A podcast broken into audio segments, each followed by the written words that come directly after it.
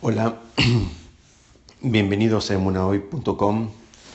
Vamos a estudiar un concepto relacionado con la Parashat Shemini. Estamos parados en el libro de Baikra, capítulo 9, perdón, capítulo 10, versículo 3. Eh, Inmediatamente después de la muerte de los hijos de Aarón, en el momento de la inauguración del Mishkan, del tabernáculo, el que fuera el antecesor del gran templo de Jerusalén, eh, hay, un versículo, inmediatamente, como decía, después de la muerte de, de los hijos de Aarón, y Moshe le dice a Aarón, es sobre esto que habló Hashem diciendo, por medio de quienes son cercanos a mí seré santificado y así ante el pueblo todo seré enroado. Y guardó silencio Aarón. Es decir, hay un midrash que dice que en realidad Moshe sabía que el día donde finalmente se iba a inaugurar el tabernáculo iba a ser un día que iba a estar marcado por la tragedia. Es decir, la idea era que aquellos que estaban más cerca de Hashem iban a morir en el mismo evento de la inauguración. Y, esto es lo que Moshe le está diciendo a su hermano. Él le está diciendo, eh, eh, después de que murieron los hijos de Aarón, le dice, yo pensé que uno de nosotros iba a morir y ahora veo que los que murieron fueron tus hijos, entonces entiendo que, tus hijos son más grandes que nosotros. Entonces este Midrash, donde Moshe eh, por un lado aparenta tratar de, consolar a su hermano ante la pérdida semejante de dos hijos en el mismo momento. Pero hay una pregunta muy grande acá. Si por un lado nosotros sabemos que Moshe siempre es reconocido como una persona extremadamente humilde, como no hubo otra sobre la faz de la tierra, entonces asumir que él era uno de los más cercanos a Dios eh, de esa generación y de ese momento, eh, aparenta ser, y digamos, y decirlo de esa forma, aparente ser cualquier cosa menos un acto de humildad. Y a los comentaristas les molesta esto, les molesta esto de que en el camino de consolar a su hermano, Moshe se reconoce a sí mismo podemos, eh, digamos, eh, intentar defenderlo, decir que también lo integra Aarón, diciendo que yo, él le dice, yo pensé que iba a ser alguno de nosotros dos, como diciendo, nosotros somos los, más cercanos a Shem, pero parece ser un acto un poquito de, presunción, bastante eh, distante de la característica con la cual siempre Moshe es presentado, con esa característica de humildad y una actitud, digamos, eh, a la cual todos debemos aspirar a la actitud de humildad. Entonces vamos a tratar de entender un poquitito este concepto de la humildad y cómo lo podemos aplicar en, nuestra, en nuestras propias vidas. Para, eso voy a empezar contando una historia de un rab que se llamó Yehezkel Abramsky, es un rab que nació en 1886 y murió en 1976. Él nació en Bielorrusia y sirvió durante 17 años en Londres como el líder del tribunal rabínico. Es decir, un, tribunal que funciona, eh, digamos, eh, de una manera similar a un tribunal civil, pero de acuerdo a las leyes de la Torá. Y él era la cabeza de ese tribunal rabínico, era la persona que comandaba. Y un día en una situación él había sido citado a un juicio, pero en este caso en un tribunal civil en Londres, en Inglaterra, y eh, él se presentó como testigo. Entonces el abogado, eh, en un momento tratando de impresionar con las credenciales de este, eh, digamos, con los pergaminos de este testigo que tenía, que era, insisto, una persona prominente en la comunidad judía de, Inglaterra de la época. Entonces, cuando lo cita a, este rab, eh, al estrado, le pregunta o hace un comentario y le dice, ¿es verdad que usted es la principal autoridad alágica de toda Inglaterra? Y el rab le contestó, sí, es verdad. Entonces, digamos, eh, antes de que el abogado siguiera con su con, su cuestionario, el mismo juez interrumpió y le dijo al rabino, dice, ¿usted no se supone, siendo rabino, que debería ser una persona humilde? Y él le contestó, sí, nosotros tenemos una mitzvah, nosotros tenemos un, un mandamiento que tiene que ver con la humildad, pero por el otro lado yo estoy bajo juramento. Entonces, muchas veces se confunde y se piensa que, eh, que la persona sea humilde significa que él no reconoce su propia estatura, no reconoce el nivel que él tiene, el nivel que él ha adquirido. La realidad de las cosas es que no reconocer el nivel eh, que una persona tiene, a eso no se llama humildad, sino que eso se llama falta de autoestima. Es decir, hay dos conceptos acá que van muy juntitos y hay que tener mucho cuidado. Hay una cosa que es humildad y hay otra cosa que es reconocer las habilidades y los dones que la persona tiene. Vamos a avanzar un poquitito más para tratar de entender esto, porque la humildad, eh, eh, decíamos, no tiene nada que ver con eh, desconocer las propias habilidades. La persona puede ser absolutamente consciente de su valor y de los, eh, eh, y de los dones que tiene y aún así ser humilde. Es decir, ser sincero no significa ser presumido, pero de vuelta es muy difícil encontrar cómo eh, esa línea finita, cómo encaja la humildad. Y vamos a ver que todo esto tiene que ver con una actitud.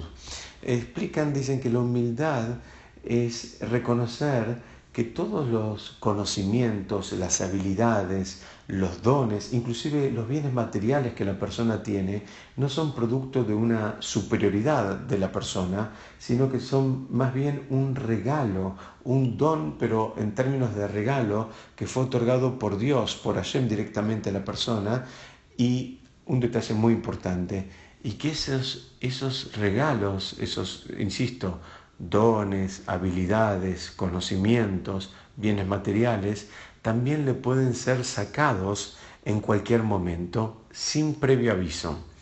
Entonces, para entender todo esto, eh, encontré una, mm, una Mishnah al final del tratado de Sotá, el tratado del, Talmud Babli en Sotá, donde la Mishnah está haciendo como un listado de determinadas características importantes que se fueron perdiendo a medida que iban muriendo determinados gigantes de esa generación. Entonces, eh, en un momento, la Mishnah quería escribir que cuando murió Rabbi Yehuda que fue, eh, digamos, el editor general de todo el Talmud eh, babilónico, con él se murió la humildad. Eso es lo que quería escribir la, Mishnah. Y ahí mismo la Gemara trae una, suerte de, como de, discusión, si ponerlo o no ponerlo, y dice que en un momento se levantó eh, un rab que se llamaba Rabbi Yosef, Rabbi Yosef y dijo, no incluyan el concepto de humildad en esa Mishnah porque yo todavía estoy vivo. Es decir, él lo que estaba diciendo es, ustedes están eh, queriendo escribir un listado de cualidades que se fueron perdiendo a medida que iban muriendo personas que eran eximias en esas cualidades, y él dice, bueno, humildad todavía no la escriban porque yo sigo vivo. Y de vuelta tenemos una pregunta similar, es si realmente sos tan humilde, ¿te podés autopostular como el portador de esa cualidad de la generación para decir no escribas eso dentro del contexto de una Mishnah porque yo sigo vivo. Entonces también es difícil de entender, pero para entender esto tenemos que repasar un poquitito eh, algunas ideas de la vida de este personaje que en hebreo se llama un Taná, que es de la época del Talmud, este, que se llamaba Rabbi Yosef. Rabbi Yosef era uno, eh, o mejor dicho, es una personalidad eh, muy frecuentemente citada en el Talmud, y él vivió en la misma era que vivió Raba, que vivió Abaye, y fue considerado uno de los más grandes sabios de su época. Pero aún en un punto de su vida, Rabbi Yosef trágicamente perdió la vista. Y no solo que perdió la vista y se quedó ciego, sino que también se olvidó mucho de todo el conocimiento que él tenía y que él inclusive había enseñado. Está, el Talmud está mm, eh, digamos, eh, no sé si la palabra es lleno, pero hay en, muchas situaciones hay mm, pasajes donde los propios alumnos como Abaye le hacen comentarios y preguntas a, a, quien fuera su maestro, que es Rabbi Yosef, de quien estamos hablando ahora, para tratar de ayudarlo a Rabbi Yosef a recordar los propios conceptos que él les había enseñado a sus alumnos. Perdón. Entonces, para entender esto, un, un más, vamos a ver que, que lo que estaba queriendo decir eh, Rabbi Yosef es que él, él no se estaba, eh, digamos, candidateando a sí mismo como el paladín de la humildad. Es lo que él quiere decir, dice, la humildad no está perdida. Eh, dice, una persona presumida es aquel que piensa que sus habilidades superiores eh, tienen que ver con él, mejor dicho, que sus habilidades, sus dones, em, sus conocimientos tienen que ver con logros propios.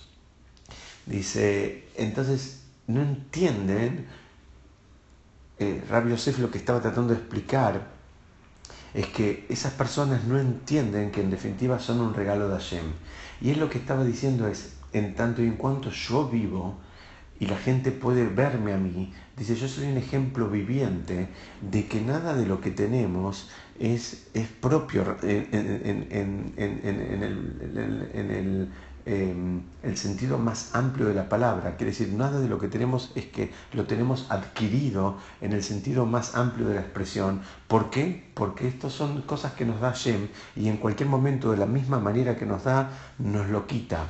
Y eso es lo que él estaba diciendo. Él dijo, no incluyen a la humildad porque yo sigo vivo. Cualquier persona va a ver, me va a ver a mí, dijo Rabbi Yosef, y se va a dar cuenta de que este concepto de vanagloriarse por el conocimiento, por, insisto, por los dones, por las habilidades, eh, no, no es un concepto que condice con la Torá.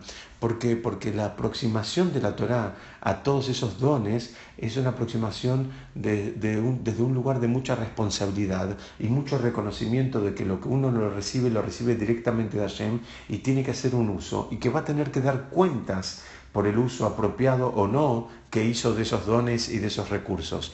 Y en definitiva, el detalle más importante es que en cualquier momento se los pueden sacar sin previo aviso. Y a eso es a lo que se refería Rabbi Yosef cuando dijo, no incluyan en la Mishnah que con la muerte de Rabbi Yehuda Nassi desapareció la humildad de la tierra, porque todavía estoy yo, alguien que en un momento tuvo mucho conocimiento, tuvo muchos logros, tuvo mucha capacidad de entendimiento y de enseñar, y en un momento se la sacaron. Entonces cualquiera que me vea a mí va a entender cómo funciona todo esto y se le va a despertar la, la sensación de humildad porque tienen un testigo vivo de, cómo este concepto, digamos, aparentemente teórico, funciona en la práctica. En definitiva, muchas veces nosotros eh, eh, caemos en, la trampa, por decirlo de alguna manera, de ante determinados logros que alcanzamos, nos sentimos orgullosos y tal vez podemos llegar a sentirnos inclusive superiores a otros. En definitiva, no está del todo mal eso, en tanto y en cuanto eso nos sirve para, digamos, eh, eh, a su vez, asumir responsabilidades mayores que tal vez otros no se animarían o no estarían en condiciones de asumirlas. Es decir, esa dosis de orgullo y esa dosis eh, de, de, sentimiento de un logro y de un logro que nos deja en un lugar superior, Em, sirve también, digamos, en su justa medida, porque eso va a colaborar con la, eh, el asumir nuevos desafíos y desafíos inclusive eh, mucho más eh, profundos. Pero debemos ser muy cuidadosos en no perder de vista y en mantener la sensibilidad de que todas esas habilidades superiores supuestamente que podamos haber alcanzado, todos los logros en términos intelectuales y en términos materiales, eh, todos los conocimientos que tenemos no son otra cosa que un regalo de Hashem. Hashem, seguiremos estudiando la próxima. Muchas gracias.